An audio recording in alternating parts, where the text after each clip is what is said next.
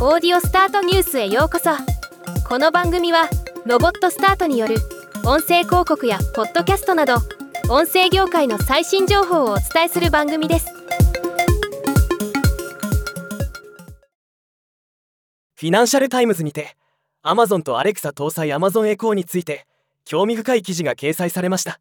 有料会員限定記事ですので興味深かった部分をいくつかピックアップします。全文見たい方は会員登録してみてください。アレクサの構想から10年余り経過し米国での普及率は66%でトップ。アレクサは Amazon 全体の収益で見れば貢献は少なく開発チームが縮小された。アレクサの利用時間は世界全体で2022年に30%以上増加。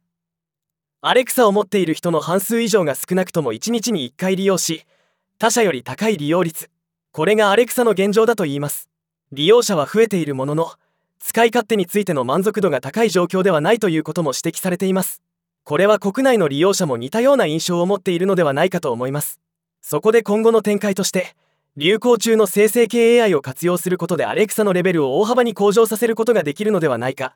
とアレクサ開発チームのメンバー内で話題になっており重役からブレインストーミングを行うよう指示されているそうです。この方向は僕も大賛成です。